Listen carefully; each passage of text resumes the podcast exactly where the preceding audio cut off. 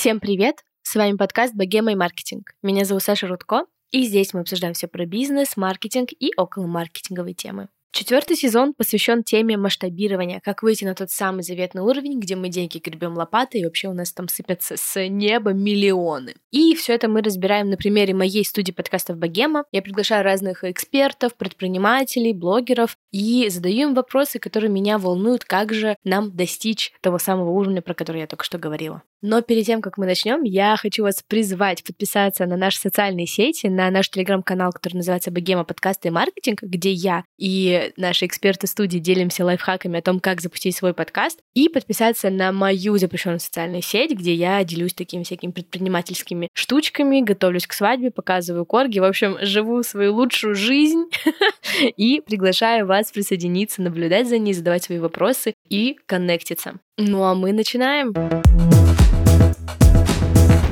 Мне кажется, чтобы выйти на новый уровень, нужно, знаете, постоянно обмениваться опытом с людьми, которые проходят либо похожий путь, либо уже добились того, чего хотите вы. Кто-то покупает консультации, кто-то ходит на обучение, а я приглашаю к себе в подкаст. Вот. И мне всегда интересно общаться с ребятами, из которых работают тоже в сфере создания контента. И мы в студии растем и начинаем поглядывать не только на развитие аудио направления, но и на YouTube. Мы хотим видео-версии наших подкастов. Поэтому сегодня я пригласила Александра Шишканова, сооснователя креативного агентства Ярд, продюсера YouTube-каналов Жиза и 10 глупых вопросов. Привет, Саш. Привет, привет, привет. Очень э, приятно с таким интродакшеном э, классным про то, что вам нужны видео-версии подкастов, а мы это можем сделать. Да, всем привет. Да. Все, сразу матч, договор. Все, в целом мы договорились. Э, спасибо, что послушали. Слушай, я вообще, на самом деле, очень рада, что ты пришел. Планирую нашу беседу поделить на две такие смысловые части. Поговорить сначала про YouTube, потому что у нас это очень болит, а вторую часть посвятить созданию креатива, контента и креативному лидерству, потому что это то, что, мне кажется, у нас с тобой пересекается. Я основатель, ты основатель, и это явно какая-то такая тема, где можно очень много всего интересного не знаю, выцепить друг у друга. Давай начнем с того, как вообще сейчас обстоит э, дела на YouTube, потому что после введения санкций, там многие блогеры перестали получать прибыль, это уже все давно мусолили, сказали, но все очень сложно переживают историю с тем, что могут заблокировать вообще площадку, и кто-то до сих пор не знает, а как продвигаться, те, кто хотят выйти на YouTube. В общем, расскажи, как ты сейчас видишь обстановочку. Сейчас я могу сказать о том, что я вижу, что на YouTube продолжают зарабатывать авторы, продолжают зарабатывать студии, которые создают контент, агентства, креативные видеопродакшены, продолжают делать интеграции, спецпроекты, шоу, различные бренды. Да, это абсолютно другой объем, абсолютно другие бюджеты, но это продолжается. Со всеми новостями, вбросами, не вбросами, реально, нереально. Ну, то есть, если просто думать о том, когда закроют YouTube, к этому, ну как к этому можно подготовиться? Ну окей, перезалить весь, вот кто-то говорит, я все, я полностью ушел там на Рутюб. Ну окей, ты полностью ушел на Рутюб, и что? Ну, то есть, и что? Дальше я как бы не, не смог дой- дойти. Ну, я там тоже размещаю контент, там тоже какая-то монетизация. Ну, окей, на YouTube тоже была какая-то монетизация, которая там не всем авторам, большим студиям позволяла особо строить бизнес. Но если оценивать ситуацию сейчас, то там я считаю, что можно продолжать делать контент, аудитория там есть, на этом контенте можно зарабатывать. Какой контент, это уже для вас вопрос, для создателей как бы ваших интересов, там каких-то историй. Но мне нравятся твои вообще мысли о том, что уже был целый год на то, чтобы подготовиться к всем вообще исходам, какие только могут быть. И мне близок такой подход, потому что вы там перевезли, что-то еще адаптировали, да, появились на других площадках. И мне кажется, это очень, ну, круто, я заценила, потому что, ну, у нас с подкастами еще и другая история с тем, что у нас просто подкаст на очень площадках многих есть, ну, и все площадки разом закрыть не могут.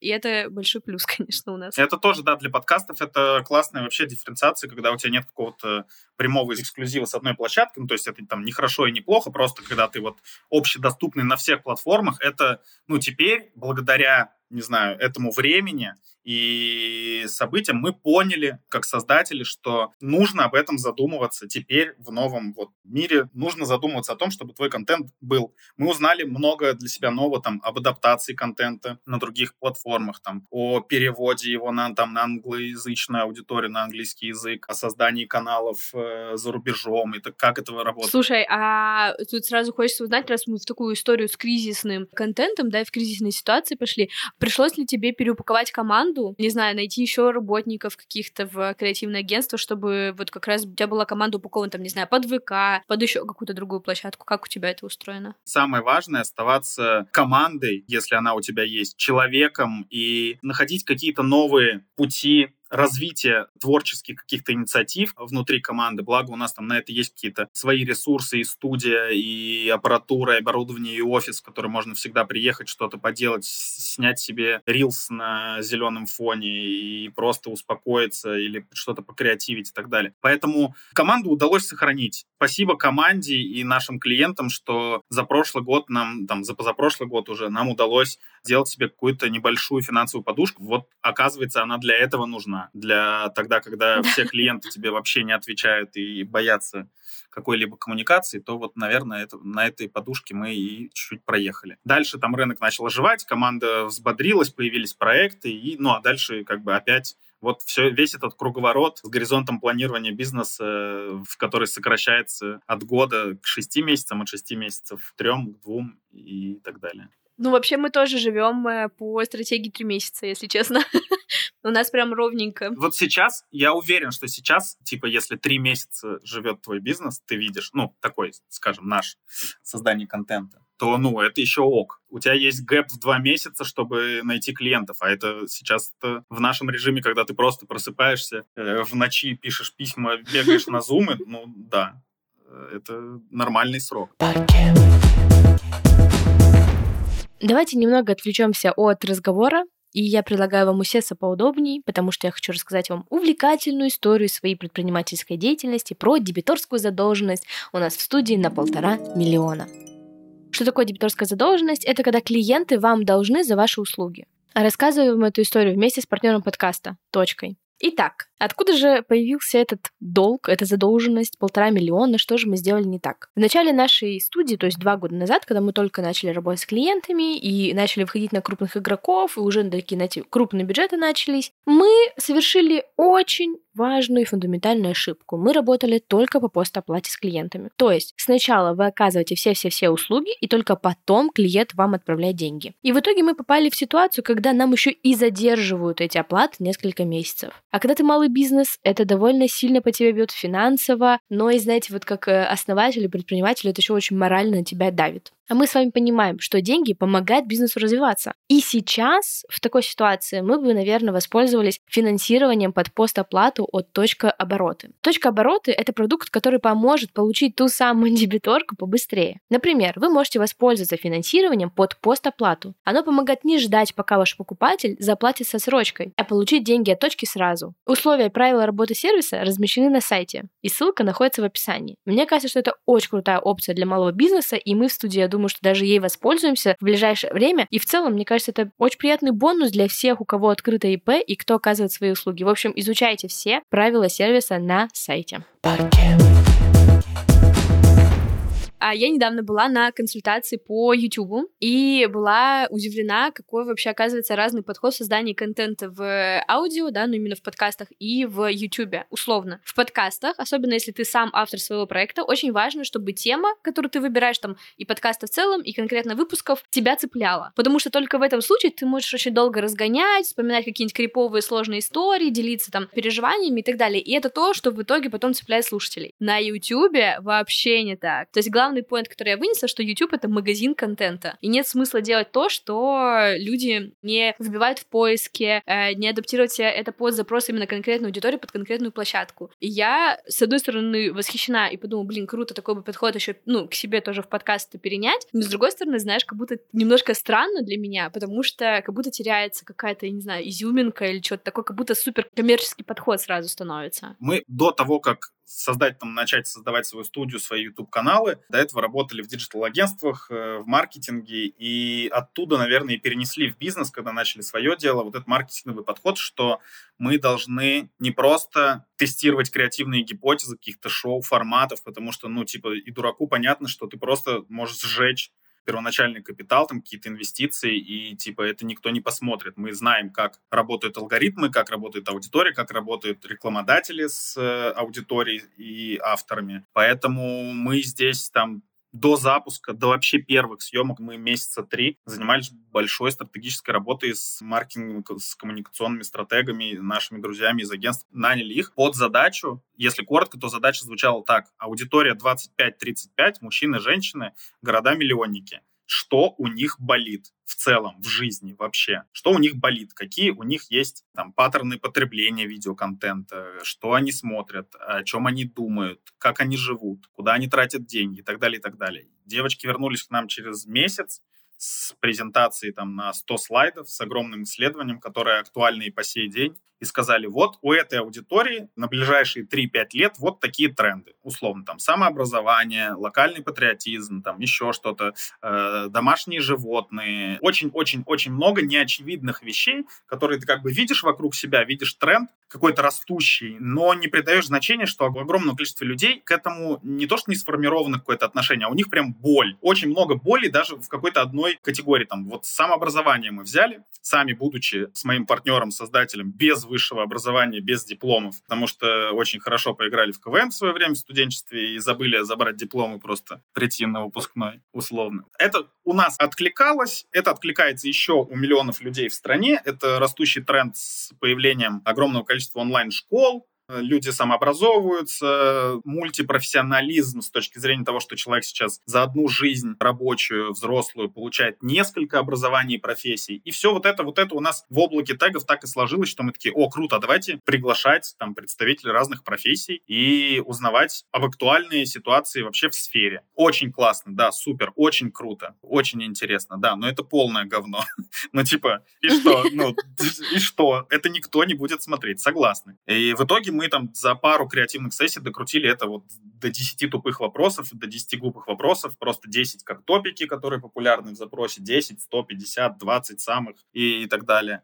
И объединили как бы вот просто, это была такая какая-то первая эклектика того, что мы не придумали велосипед и никогда не говорим там о, о каком-то уникальности, потому что сейчас я считаю, что придумать что-то уникальное вообще уже невозможно. Мы живем там в мире пост, мета, эклектика, ну, да, да, вообще да. коллаборационном э, искусстве. Я не знаю, как вообще этот большой период времени потом в книгах, в учебниках по истории будут называть. Но в итоге мы просто взяли там 2-3 работающих формата из не, соединили их, прикрутили туда интерес аудитории, получился 10 групп вопросов, сняли, залетело, поехали, погнали. Мы такие, о, круто, мы попали, то есть мы ответили форматом на более аудитории, это у них отозвалось, он стал там популярным среди них. И этот подход дальше мы на себе и тестировали. То есть мы сами у себя были заказчиками контента. Мы говорим, нам нужен новый канал, мы хотим идти на территорию музыки. Что на территории музыки болит у людей? Вот аудитория там 18-24, поисследовали, получили боли, начали им давать э, контент. Менее успешно получилось, но мы ответили. Там чуть-чуть потерялись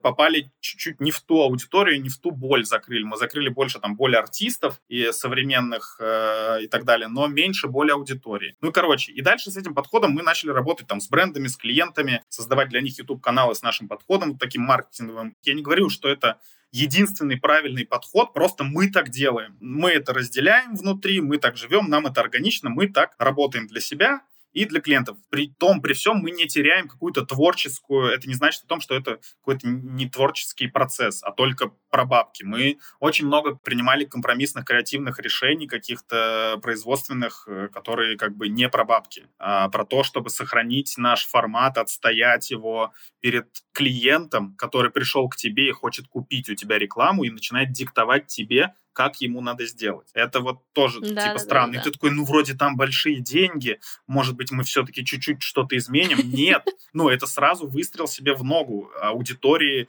э, ты сразу подведешь всю аудиторию как бы в первой же своей какой-то продаже и компромиссной в сторону. Слушай, хочется здесь, знаешь, подрезюмировать, потому что мне кажется, что это действительно очень интересный подход. Мне он близок, потому что мы сейчас еще, знаешь, не проводим такие исследования, хотя это, кстати, крутая история на заметку. Мы сейчас смотрим на американский рынок, потому что в нашем случае аудиоподкасты там как бы супер в топе, там это большая это индустрия, сфера, да. и мы смотрим, какие подкасты популярны там, на какие темы, какого они формата и так далее. И мы сейчас стараемся адаптировать и темы, и форматы под то, что мы придумываем, соединять и тестировать тут. И вот наш как раз сейчас э, в этом году задача — это попробовать очень много авторского именно контента, потому что, ну, в основном мы как подрядчики выступаем, то есть к нам приходят с запросом, и мы реализуем. А мы сейчас хотим больше создавать авторского проекта, и то, что ты говоришь, это очень здорово. Мне кажется, что мы тоже такое исследование захотим сделать. Вот есть творчество, а есть креатив. Я разделяю творчество и креатив. Творчество — это когда я просто повеселился, придумал какую-то идею, велосипед с восьмью колесами и такой, ой, вот это стартап. Это вот просто творчество. Да, нарисовал макет, написал в Твиттер, все таки да-да-да, было бы круто сделать такой бизнес. Это творчество. А креатив должен решать какие-то задачи и приносить деньги. Креатив должен быть эффективным для чего-то, для решения каких-то задач. Поэтому вот это, есть креатив, а есть творчество. Есть творчество мой личный YouTube-канал, где я просто развлекаюсь и не, не хочу изначально на этом зарабатывать. А есть бизнес, где креатив является инструментом для решения бизнес-задач. Креатив может быть творческим, креатив может быть подсмотренным, это тоже креатив, на самом деле. Придумать, что в Америке посмотреть, то есть мы тоже этим пользуемся. Это один из инструментов. Посмотреть на форматы, адаптировать, пожалуйста, пойти снимать. И кинопроизводство этим пользуется, и маркетологи. Да все, все уже все видят. Мы живем в самом открытом мире. Все все видели, все до нас уже изобрели. Окей, искусственный интеллект сейчас заново будет изобретать то, что уже есть, и помогать. Но придумать сейчас кино или велосипед или колесо мне кажется, уже бесполезно. Кстати, про искусственный интеллект, планируете ли вы его как-то подключать к вашим, не знаю, мозговым штурмам или писать сценарий или так далее? Потому что мы периодически иногда тестируем. Это, конечно, забавно, но мне кажется, сценарий он может. Да, пока мы развлекаемся, с ними пробуем, смотрим, каждый что-то там, а вот смотрите, я вот это сделал, смотрите, я вот это сделал. То есть мы пока исследуем, конечно, мы бежим медленно, мне это не нравится. Ну, то есть я сам на себя, что я мало уделяю этому времени, потому что много я времени уделял Ютубу, получилось побежать немного быстрее, чем кто-то. Сейчас я чувствую, что я бегу медленнее большинства моих коллег там а, по рынку и так далее. Наверное, это мое какое-то, может быть, личное ощущение, что кажется, что надо бы уже отвечать на вопросы хотя бы жене, маме и еще кому-то, как это работает, хотя бы вот такого уровня, как это работает и как это может нам пригодиться. Но точно там месяц назад я говорю, давайте сделаем выпуск 10 глупых вопросов э, чату GPD. Вау, классно, да, давайте, запрос большой, типа сделаем вот такой спецвыпуск. И мы не придумали, как это сделать классно. Ну, то есть, чтобы это вы, выглядело, ну, выглядело, короче, вкусно, классно, чтобы это было не просто как, типа, плохая попытка залететь на актуальную тему, а чтобы это реально было в нашем формате и как-то интересно для зрителей. То есть, раскрыть, и что это такое, как это работает. Вот пока даже вот режиссерски, наверное, больше непонятно, как это классно сделать. Если у вас, у слушателей появится идея, и кто-то больше в этом разбирается, пишите, пожалуйста, нам, мы, мы только за. Я просто все мечтаю, что он чуть-чуть сейчас э, обучится, и мы в итоге сможем какие-то сценарии, хотя бы наброски, черновики делать через него, чтобы потом уже, знаешь, приводить это в более приличный вид, потому что обычно, ну, в данном случае у нас есть подкасты нарративные, там несколько дней у тебя выходит на ресерч информации, почитать книжки какие-то там, да, посмотреть что-то и так далее, будет здорово, если искусственный интеллект за тебя это все сделает, и тебе уже самую клевую выжимку какую-то даст, а дальше ты это обрамляешь и делаешь из этого нормально, там, сюжет строишь и так далее. Мне кажется, это было бы круто. Мне кажется, просто все искусственные интеллекты вот сейчас, которые там за последние полгода везде в инфополе, это просто убийцы Википедии. И все. Я про Википедию не слышал. Это да. Не слышал ничего. Они, мне кажется, они сидят и просто ну, рвут на себе волосы. К нам никто не заходит и ничего не спрашивает куда все подевались, кто, кто отвечает на вопрос, в каком году что да, в Австрии да. произошло что-то. Все, теперь это делает просто быстренько человек. Ну, и, и с появлением там Алисы и Сирии и так далее, это тоже, ну, то есть подкаст э, скоро, ну, не знаю, ну, сколько лет, не люблю прогнозировать, но через несколько лет, я думаю, прям нормально будет записать подкаст, э, записывать прям подкаст с э, искусственным интеллектом. У нас уже это есть задумка, она уже лежит у нас в банке идей, когда это все максимально будет обучено. Сейчас Алиса вырастет, поучится еще, поступит в 11 класс, закончит его с красным дипломом, пойдет учиться на первый курс, и вот тогда уже будет возраст согласия, и можно ее привлекать для записи, для участия в коммерческих проектах. Слушай, еще хочется с тобой обсудить вообще качество контента на YouTube, потому что я смотрю разный контент. Скажу честно, я не такая фанатка YouTube, как подкастов, ну, как можно понять.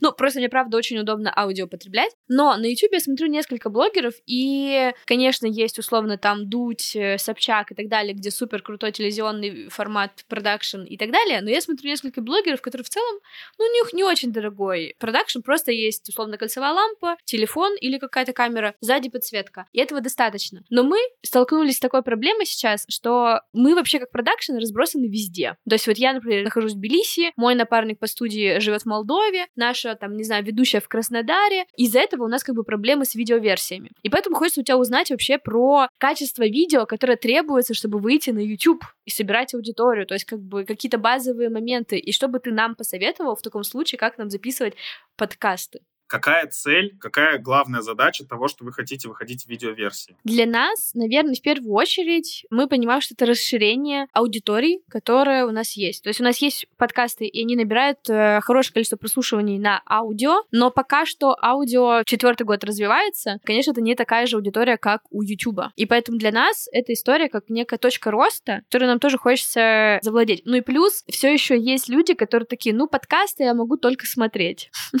Ну вот есть есть такие люди, мы не хотим с ними спорить. Мы подумали, блин, а почему бы нам просто наш же контент не адаптировать и для тех, и для тех? Вот опять же, да, я этот же вопрос тоже обсуждал. Давай здесь еще покопаемся. Ты включаешь YouTube, например, э, и там называется ролик, например, подкаст психолог такой-то, и вот ты включаешь, открывается картинка, общий план, сидят два или три человека, у них петличные микрофоны, они сидят на стульях, за столом, пофиг. У них нету вот подкастных радиомикрофонов. Они просто с петличками. И вот сидят, разговаривают, что-то задают вопросы, что-то отвечают. Вот этот подкаст или интервью? Я думаю, это тонкая грань, но чисто ради атмосферности как будто не очень-то на подкаст тянет.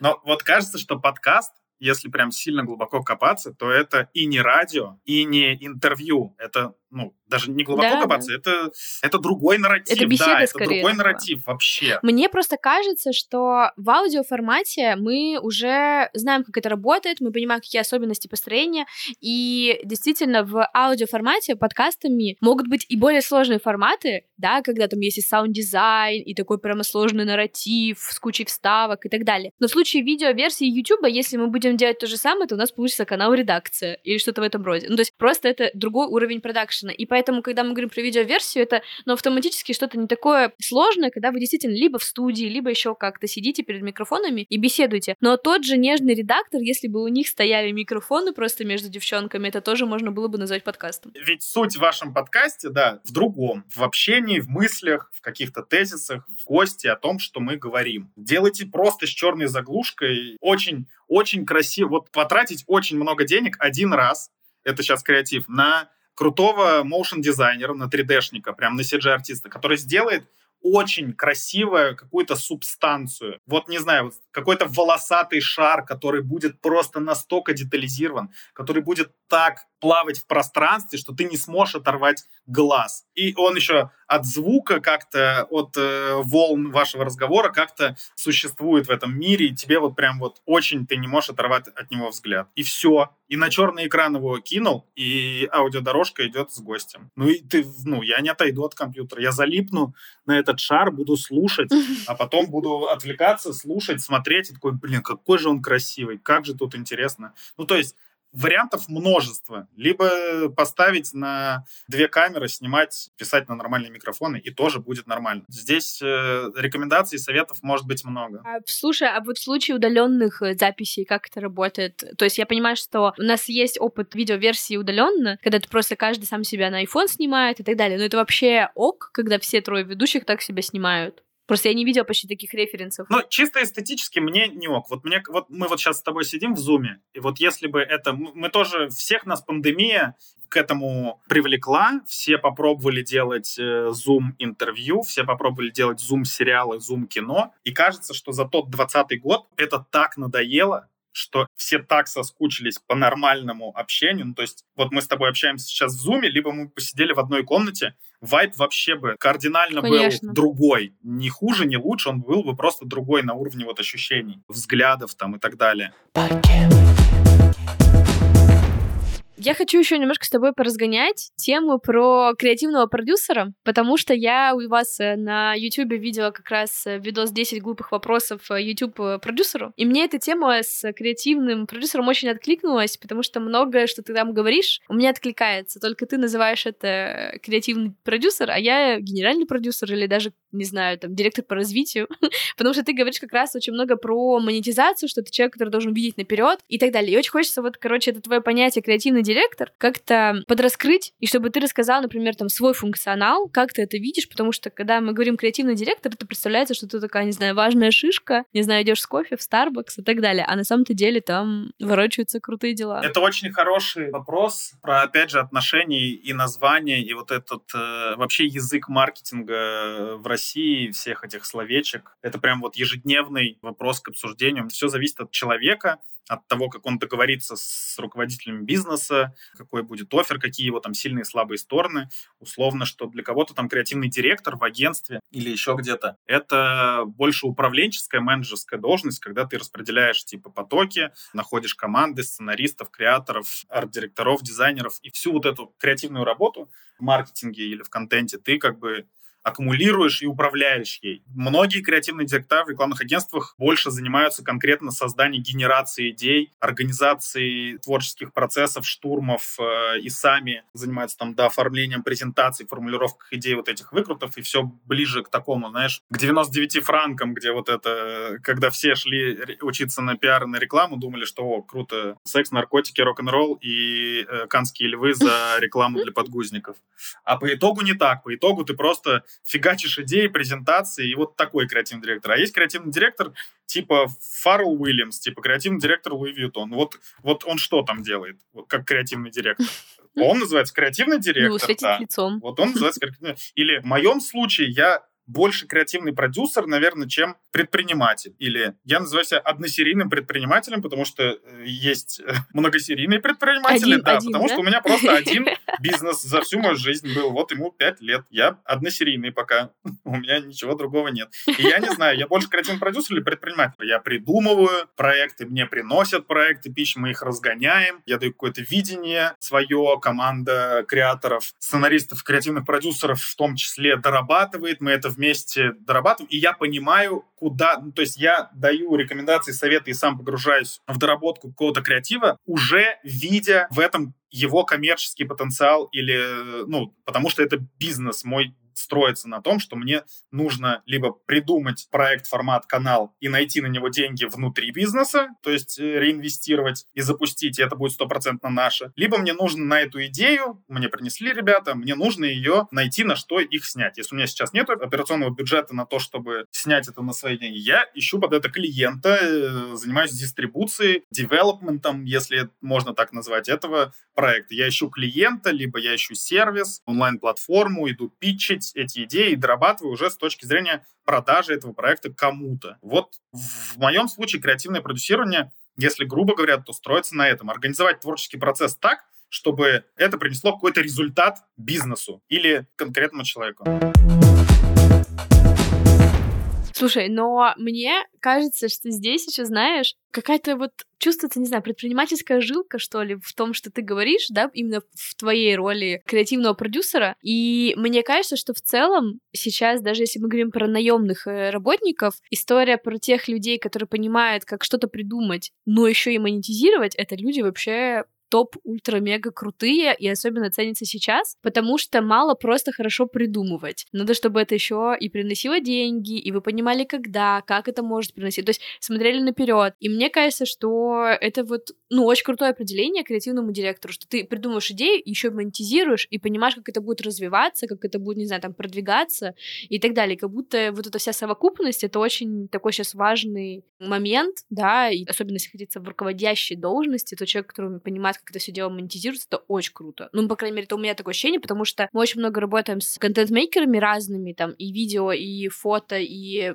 те, кто хотят подкасты запускать, да, небольшие даже. Не все это могут продумать наперед, ну, и никому-то это и не нужно, правда. Но я, как э, даже работодатель всегда ценю людей, которые мне сразу говорят, ну я тебе могу вот столько-столько денег принести, вот так, вот так это можно сделать, и это будет круто, интересно и так далее. Абсолютно разделяю с тобой, но э, еще раз хочу вот подчеркнуть для слушателей, наверное, что это вообще не панацея. Наше определение там креативного продюсера, кто скажет, да вы что, ты вы же просто вы же просто предприниматель. Или там, да вы же, вы же просто мультиинструменталисты, и вы ничего по чуть-чуть всего умеете, а вот профессия у вас вообще никакой. А кто-то может сказать, что, блин, да вы просто продюсеры. Ну, типа, продюсеры тоже в кино придумывают идею, потом находят режиссера, потом находят деньги, и потом отдают это креативным продюсерам и так далее. Но продюсер может принести идею фильма, идею сериала, и он может быть не быть креативным продюсером. Да он просто он просто продюсер, наверное. Слушай, а как много в вашем агентстве идей для шоу, которые, там, не знаю, придумываешь конкретно ты? Или большинство это уже сейчас, не знаю, там, на поток, и это все придумывает команда? В общем, как у вас? Слушай, вообще сделать изначальный бизнес-план и модель, сделать фабрику вообще форматов, ну, вообще это большая мечта и большая цель сделать фабрику форматов, как существуют такие фабрики контент-фабрики и агентства, которые придумывают форматы, которые становятся мировыми просто хитами, продают франшизы в 100 стран мира. Это есть агентство такое в Голландии, в Нидерландах, и есть в Израиле очень популярное а, в одном из них придумали голос, кучу-кучу-кучу других разных форматов, которые живут в мире диджитала и ТВ уже не один десяток лет. И вот, ну, типа, круто придумывать формат, который придумать, можно придумать один в жизни формат, а можно вообще никогда ничего не придумать, который станет вот каким-то, займет свое место где-то помимо твоего личного, там, например, канала и твоей аудитории. Вот это большая цель, чтобы это вообще, наверное, это не личная амбиция, а хочется создать такой процесс, такое комьюнити людей, авторов со всего мира. Давайте говорить громко. Мне тут кто-то где-то очень часто говорит, что если делиться большими идеями, публичный контракт, так скажем, может их э, больше приблизить. Ну, короче, создать глобальное комьюнити, сервис, платформу, бизнес-процесс, я не знаю, как это называть, чтобы люди могли делиться своими идеями, помогать друг другу в создании, реализации и направлении вообще, потому что для человека вот недаром в маркетинге существует понятие креативной пары. Это арт-директор и креативный директор. Или там креатор и дизайнер, условно. Которые, как бы, все канские львы условно выигрываются вот такими большими креативными парами. Потому что не значит, что арт-директор только тот, кто рисует или визуализирует. Это реально очень сильный тандем визуализатора и концептуальщика-визионера. Потому что визуально дизайн мышления человека, тот, кто круто обладает дизайн мышлением, иногда зачастую оказывается ну, чем-то вообще прорывным и вспомогательной ракетой для креатора, который со своей идеей вот уткнулся в какой-то потолок. Потому что человек с дизайн мышлением видит, ну, вообще по-другому, может видеть эту идею. Поэтому объединить создателей, творцов, креативщиков, которые просто генерят не обязательно YouTube-шоу, не обязательно сериалы, сценарий, не обязательно стартапы. Он может придумать просто чайный пакетик. Вот просто откройте свои заметки. Если у вас в ваших заметках очень много непонятных заметок, то, скорее всего, вам их надо, вот, ну, надо с ними с кем-то делиться. У меня в заметках записано там, как бизнес э, для русской бабушки в Таиланде сделать, или какие-то идеи шоу, или кого позвать в подкаст. И это просто какой-то бесконечный поток. У меня есть тоже заметка, только она называется «Идеи всего», да. и она разбита по месяцам, и я каждый месяц, ну, когда мне приходит какая-то идея, я сразу туда все записываю. Это офигенно. Вот вообще пошариться в заметках и разобраться, как творческие люди ведут их, потому что у тебя что-то вообще на суперструктурном.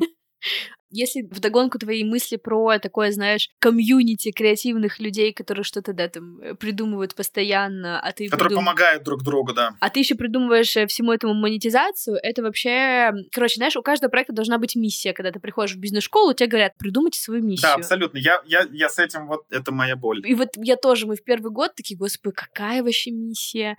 Ну, то есть это что-то должно быть а несбыточное и большое очень, да. к чему вы стремитесь. И вот только в этом году у нас просто... Ну, мы наконец наконец-то докрутили, знаешь, э, свои ценности. Вот у меня студия называется «Богема», как можно заметить после подкаста «Богема маркетинг», и мы поняли, что наша эта ценность уже в названии вшита что богема — это вот как раз про такое, типа, и вальяжность, и что-то интересное, и творческое. В итоге я тоже дошла до того, что, блин, круто реально просто стать центром или такой площадкой, когда ты помогаешь креаторам создавать контент. И в итоге, возможно, это действительно из подкастов перерастет во что-то больше. Но в данном случае мы можем говорить там про подкасты. Сейчас мы тестируем историю с тем, что запускаем подкасты в Reels. Ну, то есть мы прям снимаем условно как бы подкаст для рилсов и делаем из этого потом нарезки прикольные. Класс. Очень короткий. Да, да, да, да, да, да. Вот. И это прикольно